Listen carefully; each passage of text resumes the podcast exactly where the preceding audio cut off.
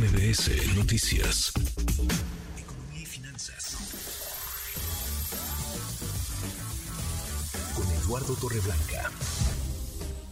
Lalo, qué gusto, qué gusto saludarte, ¿cómo estás? Igualmente, Manuel, gusto en saludarte y poder saludar al público que nos escuchan. Buenas tardes. Muy buenas tardes. Eh, ¿Qué se ve en el panorama? ¿Qué perspectiva de crecimiento para México, Lalo, para este año?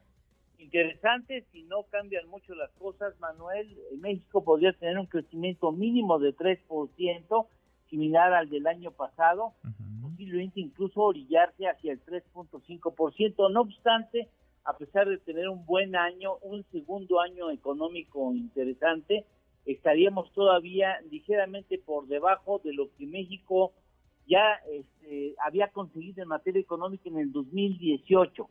Eh, si medimos el, por monto de riqueza generada por la economía, hoy todavía al cierre del 2022, según datos del Banco Mundial, la economía mexicana aún se encuentra un punto porcentual abajo del nivel de riqueza que había generado en el 2018, porque evidentemente ha habido malos años económicos al que se juntó el asunto del resultado de la pandemia, así es que hoy todavía estaríamos ligeramente por debajo de lo que México ya había conseguido en 2018.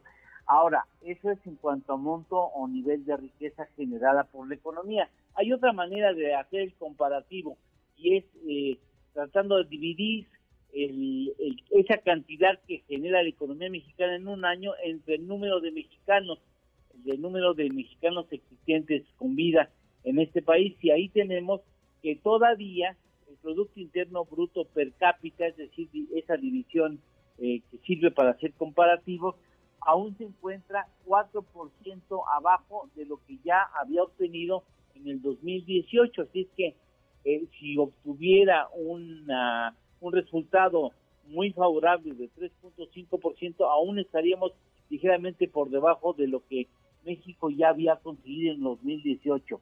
Esto nos sirve para ver qué importante resulta para un gobierno el establecer políticas públicas correctas, eh, consistentes, respetando el marco del derecho y eh, tratar de que no haya variaciones importantes, porque esas variaciones importantes generan cambios abruptos en el resultado económico. Claro, la pandemia influyó en mucho en el comportamiento de la economía mexicana, sin embargo, bueno, hay otras economías que lograron administrar mejor la pandemia y hoy no tienen que luchar contra eh, el pasado, es decir, hacer comparativos que hoy no, no, nos dejan bien parados con respecto a lo que ya teníamos en el año 2018. Pues sí, interesante, interesante, Lalo, lo que se ve, esas perspectivas similares entonces de crecimiento para México a las de 2018. ¿Tenemos, tenemos postre, Lalo? Claro que sí, ahora que está el Mundial de Fútbol Femenil, eh, el, el, primer eh, evento organizado por la FIFA en esa materia de fútbol femenil, campeonato del mundo, fue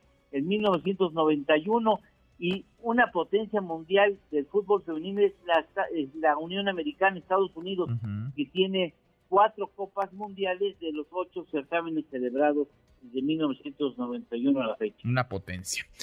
Abrazo, gracias Lalo. Gracias igualmente, Manuel. Buenas tardes. Muy buenas tardes, es Eduardo Torreblanca. Redes sociales para que siga en contacto: Twitter, Facebook y TikTok. M. López San Martín.